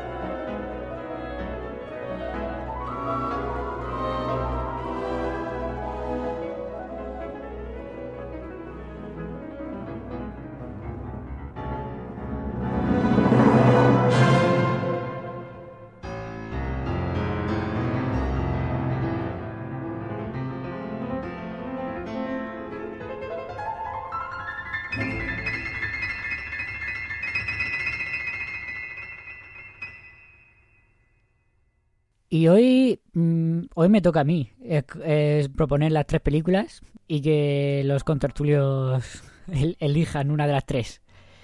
Y Adelante. venga, pues sin más dilación, vamos ya. Eh, primera película, 1934. Mm, voy a decir que es una película romántica, eh, pero con matices. Y es una película francesa, ¿vale? Eh, la segunda película es también de 1934. Es un. Voy a decir que es un drama histórico. Y es una película americana, pero rodada por un director europeo. Y la tercera película es una comedia romántica de 1940. ¿Vale? Romántica francesa de 1934. Drama histórico de 1934 y comedia romántica de 1940. Pero, pero eh, esta vez he traído una temática común, ¿vale? Y esa temática común es para celebrar cierto asunto que sucederá dentro de poco, ¿no? Eh, le sucederá a una persona que conocemos bien. Pues... ¿Para celebrar qué, perdona? Para celebrar cierto asunto que, que sucederá dentro de poco, a- le sucederá dentro de poco a una persona que conocemos nosotros bien, Ah, pues toda- todas estas películas tienen la misma temática que es una eh, es una temática de nupcial, ¿no? Todas giran en torno a una a una boda y al posterior matrimonio. no, yo eh, no sé qué elegir. no sabré qué elegir. Yo la Pues verdad es eso, que estoy un una- poco despistado, pero ¿Puedes repetir, ¿Puedes repetir otra vez el año y la nacionalidad? francesa Repito. del 34, ¿no? Ha dicho comedia... Francesa del 34, romántica, sin comedia, por supuesto no es una comedia. Aunque tienen tintes. Ya, tienen esa era- esa- era del final, la última, que has dicho que era una comedia romántica. Sí. Eh, del 34, romántica francesa. Del 34, drama histórico americana, pero director europeo. Y comedia romántica de 1940. Americana también. Sí, sí, la, americana. la del- la del 40. La del 40 americana. Eh, yo estaba pensando en, el drama histórico, que es del 34, pero no sé. No sé, por alejarnos un poco, por ir un poco más para atrás. Pero si entramos en esta... ¿Qué pasa con, cuando hay estas situaciones? No, no hay muchos más votantes, no somos los tres y... Luis, tienes que decidir tú. Pero tú qué has dicho, ¿te has dicho algo, Mikey? Es que no me, no me escu- no te he escuchado. Pues yo el cine francés no me apetece. Entonces, Venga, a, pues a lo mejor, eh, a lo mejor el drama histórico, como dice Raúl, me, si no es si no es Griffith, que no creo, eh, me, me apetece. No es Griffith, hombre, ya estamos en el 34. Ya, por eso, por eso lo digo. Eh, venga, drama histórico. Yo, eh, eh, no sé, me, me- por alejarnos, de verdad que me- lo que, lo que si me pre- preguntas estas tres comedias románticas, la verdad es que no sé. Y la otra romántica francesa, pues tampoco. Entonces, eh, no sé, un drama histórico me- es lo que me apetece ahora. Sí, por la temática. Venga, Mm. pues drama histórico. Eh, he, he cogido, la verdad, que tres películas muy buenas. Dos de ellas, la francesa es una obra maestra. Y esta es drama histórico que habéis escogido es otra obra maestra. De- el director es Joseph von Stenberg. Eh, y la película se llama Capricho Imperial. Madre mía. Protagonizada, protagonizada por la diosa del cine Marlene Dietrich. Oh. No podía faltar en tu, en tu repertorio, ¿no? Est- est- estaba No, tardando no, ya, estaba, no. estaba tardando ya Marlene Dietrich. Estaba hablando. Pues nada. Eh, apuntado una, queda. Una sinopsis, pues yo esta película la, desconozco totalmente. Eh, pues voy a hacer la sinopsis. Es, eh, como digo, es una película histórica. Es eh, una princesa. El personaje de Marlene Dietrich es una princesa que la crían de pequeño, desde pequeño sus su, su- sus padres, ¿no? Para que se case, ¿no? Que se case con un, con un rey y, y, y- y reinar algún día en otro, eh, en el país del, del rey, ¿vale? Y pues todo, toda su vida ha estado, en, la han estado educando para que sea una buena esposa de, de- rey. Y bueno, cuando ella es adulta, el, eh, el, el zar de, de Rusia, bueno, el heredero al, al trono de Rusia, eh, le manda una carta y le dice que la ha elegido a ella para ser su, la futura za- za- zarisa, ¿se llama? ¿Cómo se llamaba? Bueno, la, la futura eh, esposa del zar de Rusia. Y ella pues va muy ilusionada, ¿no? A, la corte de Rusia eh, para, pues, para conocer a su esposo y casarse. Y cuando llega, pues se encuentra una corte corrupta, se encuentra que su marido eh, se encuentra una situación de, de pues eh, una corte además muy, muy cruel con los súbditos y se encuentra con que su, su marido, con el que le casan en, en cuanto llega, es el es un es un señor ya mayor, anciano no, pero muy mayor. eh, y digamos que es un poco un poco lelo. Eh, Sabéis estos reyes, ¿no? Que después de estos matrimonios de, de, las- de las dinastías europeas, ¿no? Que se, que se casaban hermanos con hermanos, ¿no? Y primos con primos, ¿no? Y salían pues destrozos de hijos. Pues este era uno de esos. Este era uno de esos. de esos reyes. Y pues eh, esta princesa inocente, pues descubrirá. Sí, buen resumen, pues, se convertirá en. Eh, no, no, no, no. Esto, esto, mm, esto es el principio todavía. El, o sea, Sí. el pri- la película es llegan y se casan, eso es el principio. Y bueno, pues la historia es eso, es como esta princesa inocente pues acaba siendo por la corte corrupta y por todo una de las princesas más una de las reinas más crueles de la historia de la historia.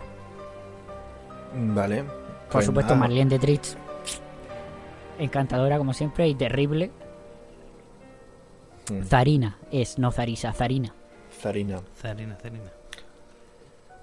Tiene, tiene además cara de, de Zarina, ¿no? Tiene, tiene los rasgos así. Zorrina, De Zorrina. De zorrina también. Oye, pues Bueno, nada, ya me comentaréis. apuntado queda para la semana que viene veremos la película. Yo tampoco la, la he visto, ¿eh? No, no la conozco. Además, muy buena, O sea muy que- buena. La podemos unir con los con la escuela rusa de, de música clásica. Sí. Ya que estamos, ya que estamos con, empezamos con la escuela rusa, vamos a seguir un poco lo- con esta gente del, del norte. Mm. Yendo a lo Del este. matrimonio, las otras dos era acabar en matrimonios felices, esta eh, no tanto. Pero bueno, Menos más que es una película. menos mal que es una película. Eh, pues nada, lo dejamos aquí. La semana que viene, Capricho Imperial de, de Scarlet Empress, eh, de 1934, dirigida por Joseph von Steinberg. Muy bien. Ah, yo antes de, de irme quiero hacer una pequeña aclaración con respecto a, a la nomenclatura de, de nuestro director de esta Ah, es verdad, hoy. se nos olvidaba. Tu sección, Que- tu sección de no. etimología. Sí, exactamente, lo, lo he buscado, ¿no? Entonces, creo que voy a pasar un poco por alto, porque creo que todos sabemos lo que significa cock, y no vamos a, a hacer más énfasis en eso, pero quiero, vamos a centrarnos en, en lo que es hitch, ¿no? Porque sabiendo lo otro, esto puede ser interesante, ¿no? Hitch puede significar eh, como verbo varias cosas, ¿no? El, el- el principal significado que tiene es, es subir o subirse, o remangar o arremangarse, o arremangar, perdón. Arremangarse, ¿no? Arremangar. Pero es que eh, también puede ser enganchar o atar. Eh, puede ser como, como nombre, un gancho, un enganche, una horquilla, un gancho, un servicio, una vuelta de nudo. Pero lo más, lo más Maravilloso. lo más curioso de todo, lo más curioso de todo es que, bueno, en España nosotros decimos, ¿no? O sea, tenemos la para cuando alguien está en la carretera señalando, ¿no? A- llévame en tu coche, eh, hacemos, decimos hacer autostop. Pues hitch también significa hacer autostop. Pero en Sudamérica esta locución verbal se dice ir a dedo, ¿no? O irse de aventón. Entonces lo de ir a dedo me ha chocado ahí. O sea, ¿cómo, cómo te has ido? Me he ido a dedo con cock. o sea, imagínate hacer autostop con También cock. hacer autostop. sí, porque arremangarse con cock tampoco queda mal, ¿no? Eh, claro que no. Bueno, pues sin, sin, sin más, yo creo que vamos a ir dejándolo. Bueno. Yo ya me despido, ¿eh? Ya con esto yo ya Sí, voy vámonos. cerrando micrófono y hasta la semana que viene con la película que ha dicho Luis. Venga, pues eso, Y- la semana que viene, Capricho Imperial. im- Hostia, Capricho. Macho, no me sale. Capricho Imperial 1934, Joseph von Steinberg. Que Raúl ha asustado a Sam. Se ha ido corriendo. Sí. Bueno, pues Buenas nada, noches. Hasta, Hasta la semana que próxima. viene. Chao.